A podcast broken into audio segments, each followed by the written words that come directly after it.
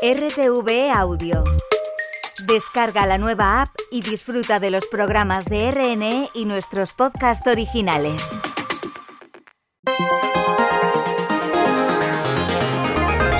Radio Nacional de España. Navarra.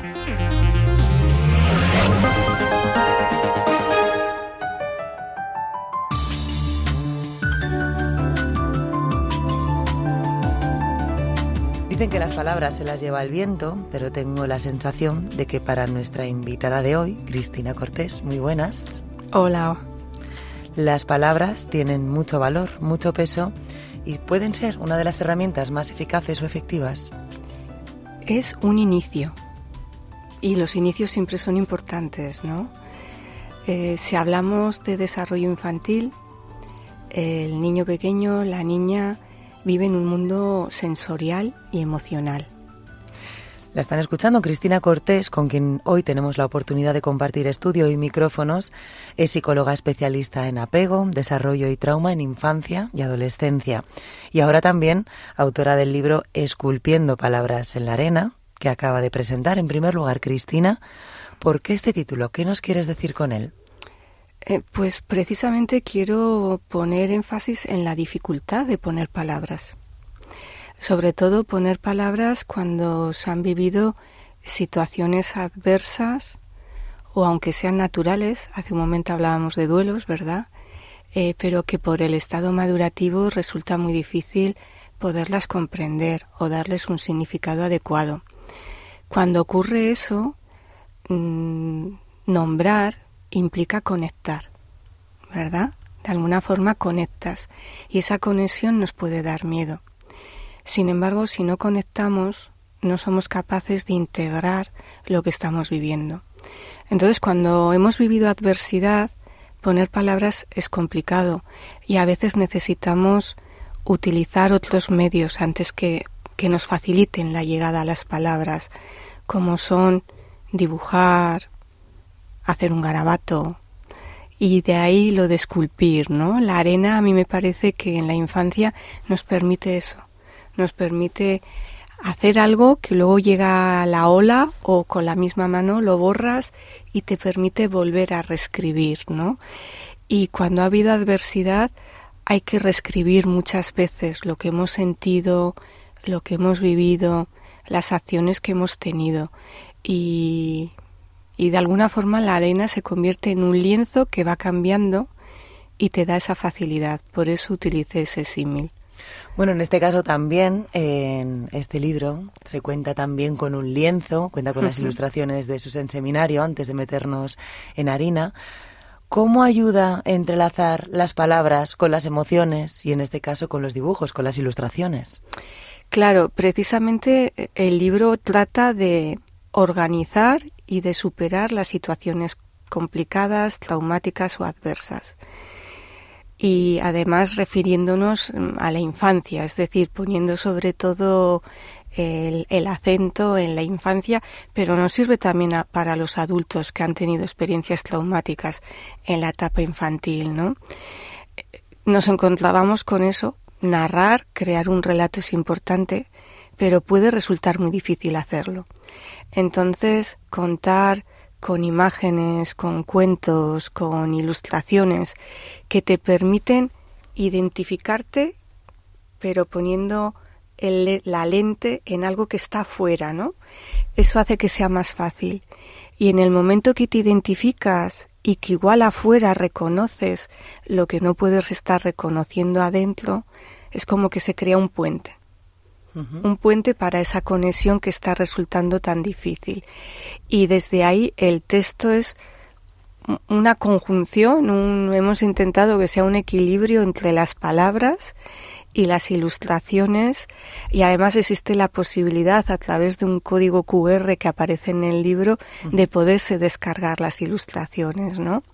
Y que esas imágenes que evocan, que quieren eh, poner el énfasis en contenidos emocionales se convierta en un material para cualquiera, padres, adultos, educadores o terapeutas. El libro, como nos contabas, es un recorrido por historias de traumas infantiles que pueden estar ocasionados por diferentes motivos. Un accidente de tráfico, menores no acompañados en un país extranjero, pero que llegan también tras un viaje peligroso y tienen esa inseguridad. Sufrimiento también de abusos sexuales, el duelo que también hemos estado hablando. ¿Cómo detectar que un niño está viviendo una situación traumática en primer lugar? Eh, el niño difícilmente va a hablar con palabras, sobre todo si estamos hablando igual de niños menores de 7 u 8 años, ¿no? Eso no quiere decir que no hay algunos que lo hagan. Entonces hay que observar la expresión de su cuerpo y hay que observar la conducta. Eso es lo que nos va a hablar o nos va a dar la señal de que algo ha sucedido o está sucediendo y, está costando digerirlo. Cuando en el entorno familiar se, se viven situaciones adversas, los que van a ser los moduladores de las emociones infantiles son los adultos. Es decir, si un adulto está viviendo una situación compleja, sus hijos van a estar viviendo esa situación compleja. No sabrán igual lo que pasa, pero detectan. Los niños yo siempre digo que son como radares de los padres, de los cuidadores, de mamá, de papá que puedan estar ahí, ¿no? Igual no preguntan porque saben que preguntar es complicado, pero desde luego sí que perciben y se contagian de los estados que vive toda la familia. Hay vivencias infantiles, como hemos dicho también, que tal vez no son tan dramáticas como lo que hemos hablado, pero igual como sociedad las estamos minimizando y en realidad deberíamos darle importancia. ¿Cuáles pueden ser algunas de ellas o te ha tocado alguno de los casos? Pues mira, por ejemplo, todos estamos minimizando la pandemia.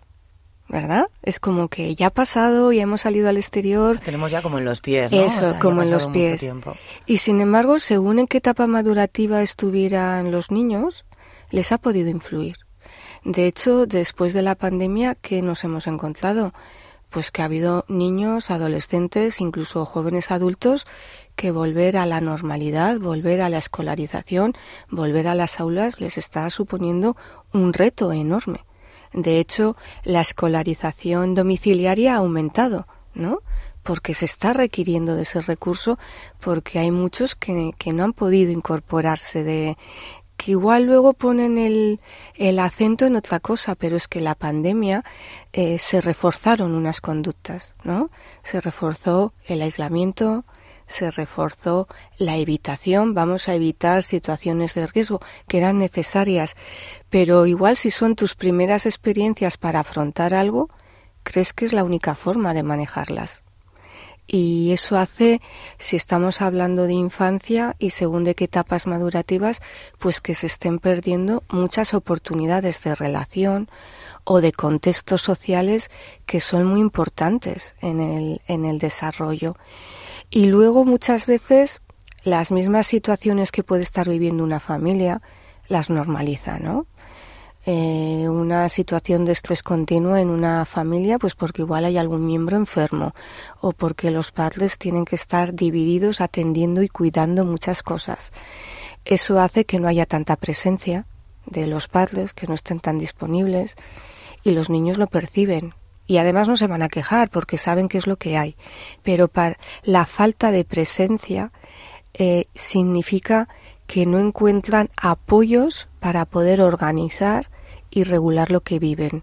Y en la infancia y en la adolescencia las emociones son mucho más intensas y requieren de que alguien les dé un significado y también las calme, incluso las positivas, porque hay que regular también la excitación positiva. Hablábamos también de una pandemia en la que se produjeron también muchos fallecimientos, que se hablaban también de muertos diarios, retomando, por ejemplo, ese tema del, del, duelo, que creo que es muy difícil, o sea, la muerte es algo común, es algo en lo que todos sabemos que encima nos va a pasar a cada uno, pero cuando lo empiezan a vivir siendo tan pequeños, también con gente cercana, puede ser muy difícil de explicar. Un caso que a mí me llamó mucho la atención, que sucedió aquí en Navarra, no sé si recordarás, un padre que con su muerte arrastró también la de su hijo, de siete años. Y aquí lo hablábamos mucho en la redacción. ¿Cómo contarle, en este caso, a los compañeros de clase, por ejemplo, a sus amigos, que no ya que haya fallecido su abuela, que igual pues por la ley de vida siempre va a tocar pues primero y que sea así, por favor, que te toque el primero a la abuela, que luego igual sean tus padres y luego a ti. Pero cuando eres tan joven, con siete años, que sea tu compañero de clase, ¿cómo tratáis ese asunto desde el lado de la psicología, los profesionales? Lo ideal sería hacer una intervención grupal, no solo con los compañeros del niño, sino igual con toda la escuela. Y además, si estamos hablando de un municipio pequeño, igual con todo el municipio, ¿verdad? Porque de alguna forma todos se han visto impactados. De hecho, a nivel de clínica o del gabinete nos llegaron casos, familias, niños que estaban impactados por esa, por esa experiencia que era bueno y además y, y, claro es hay que contextualizarla y hay que hacer un relato adecuado verdad hay que hablar de lo que ha pasado y hay que hablar igual de la situación que estaba viviendo ese adulto para terminar haciendo lo que lo que hizo porque si no de repente el mundo pasa a ser muy inseguro significa que a tu mamá a tu papá les puede pasar algo y pueden tener una conducta así, ¿no? Entonces, contextualizar, aunque sea complicado, es muy necesario. Y poner palabras también. Porque además, cuando ponemos palabras, implica que ya tenemos un cierto manejo y control de lo que está sucediendo. Y que le estás diciendo a ese niño, mira, podemos hablar de esto. Y precisamente podemos hablar porque te vamos a decir que esto no es lo que sucede todos los días, sino que esto es algo extremadamente ocasional y extraño.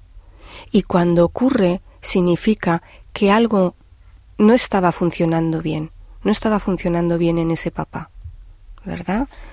Se habla por tanto de esa comunicación entre padres e hijos, pero claro, ¿cómo elegir las palabras adecuadas? Ya sé que esto es muy genérico, es muy global, pueden ser de cuatro años, de siete años, pero en ese momento, cuando sucede, tienes a tu hijo delante tienes que, reaccionar, aunque luego tengas una conversación con él con más calma. Pero en ese momento, ¿cómo pensar cuáles pueden ser esas palabras más adecuadas? Pues esas palabras tienen que ser coherentes con lo que ha sucedido. Eh, si ya hay un relato, si ya te ha llegado un relato, ¿verdad? Va a haber que poner orden en ese relato. Y no puedes decir, no, no, no, no, no, eso no ha pasado porque además los niños están siempre atentos y alerta a ese tipo de cosas. Entonces igual hay que poner las palabras concretas, sencillas, pero que describen lo que ha ocurrido. Que sean entendibles. Y que sean entendibles. Y si llegamos a ese momento en el que se produce una desconexión emocional, ¿cómo recuperarla? En este caso con una situación traumática. O sea, las palabras no sirven ves que, que tu hijo no, no atiende, que esa conexión emocional de la que nos has estado hablando se ha esfumado. Bueno, de hecho las palabras sirven siempre. Lo que pasa es que hay que buscar cómo eh, pueden llegar. Entonces ahí nos van a venir bien las simbologías, las metáforas, los cuentos. Igual hay que empezar con ilustraciones, o igual hay que empezar con imágenes, o igual hay que empezar con algo simbólico, ¿no? y desde lo simbólico irle poniendo palabras. Los cuentos siempre han sido un gran aliado en la, en la infancia. Ahora de alguna forma los estamos perdiendo. A través de los cuentos aparecen personajes que tienen muchas caras y muchas sombras, ¿verdad? Y esas sombras oscuras precisamente lo que facilitan es que te puedas identificar o que puedas identificar rasgos, aspectos que ves y que en el día a día o en tu realidad tú no puedes decir, por ejemplo, mamá es mala, ¿no? Y las mamás tenemos muchas caras, ¿verdad? Y nos toca poner límites. Entonces los cuentos lo solucionan muy bien. Tenemos la mamá buena y tenemos la madrastra. ¿No? Y ahí puedes proyectar los aspectos negativos y puedes proyectar los aspectos positivos. Y cuando proyectas y los ves fuera, luego resulta más fácil poderlos eh, identificar y poder hablar de ellos. Y si, por ejemplo, tú que estás especializada en adolescentes, con quien tenemos que tratar o se ha producido esa desconexión emocional, son los adolescentes que ya no atienden tanto a una herramienta tan útil como son los cuentos. Bueno, no, igual no atienden los cuentos, pero atienden a los cómics, atienden a los animes, que es decir, ellos también utilizan simbología. No va a ser la simbología infantil, pero va a ser otra simbología. ¿Y qué tenemos que hacer? Nos tenemos que acercar a sus aficiones, a través de las canciones que escuchan, de los youtubers que oyen, de los temas por los que se interesa, nos están hablando dónde andan, qué les preocupa, cómo se distraen, ¿no? Y, y, luego también en la adolescencia hay que respetar que se tiene que producir una desvinculación. En la infancia el niño ha estado totalmente mimetizado, sobre todo en los tres primeros años, ¿verdad? Con las figuras paternas. Y, y luego viene precisamente el irse separando y diferenciando para poder terminar teniendo esa identidad.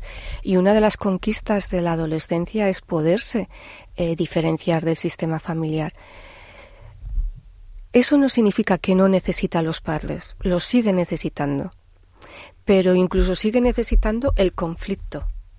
Sigue necesitando del conflicto para demostrarse que siguen estando ahí y para demostrarse a sí mismo que puede soltarlos. Y eso es importante. Y hay veces que, que, algunas familias no saben cómo situarse en la, en la adolescencia. La infancia ha podido ser fácil, ¿no? Tenían un niño que les seguía, que no suponía problemas, y de repente aparece la el enfrentamiento continuo. Y, y, ese enfrentamiento, esa, contra, esa afrontación de lo que están diciendo, es que es muy saludable en la adolescencia y los padres tenemos que tener la capacidad de estar ahí eh, con el pulso que nos están echando, ¿no? El mayor error es intentar desaparecer. Ah, mira, mm, desaparezco a tu vida. No, porque en la adolescencia seguimos sin tener un cerebro formado y hasta que no se termina de madurar implica que la capacidad para calmarnos y manejar las cosas es, deficitaria y necesitamos de esa visión más, más adulta, ¿no? Pero el adulto tiene que aportar esa visión desde la simpatía, entendiendo la etapa en la que está y no derribando cualquier cosa que te trae el adolescente porque si rechazas o eres despectivo ante la visión del adolescente, el adolescente no se va a acercar a ti y no te va a hablar ni te va a contar lo que está sucediendo, ¿no? Dentro de él. Qué difícil la educación cuando no nos enseñan encima de educar. Cristina, nos estamos quedando sin tiempo, pero sí que quería terminar em, preguntándote cuál es la palabra que escribirías en la arena y que te gustaría que se borrase, es decir, la palabra que no te gusta, ¿Y qué palabra te gustaría escribir en la arena y que no se la llevase el mar? Pues mira, me gustaría borrar vacío, porque muchos de nuestros niños y jóvenes están vacíos.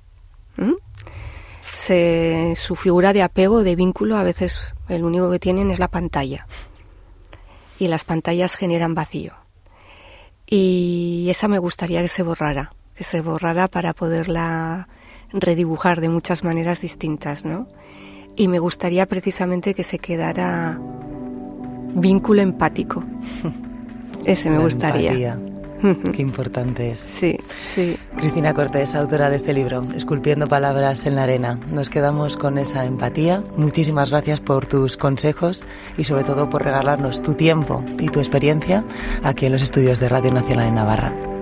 Muchas gracias a ti, ha sido un placer.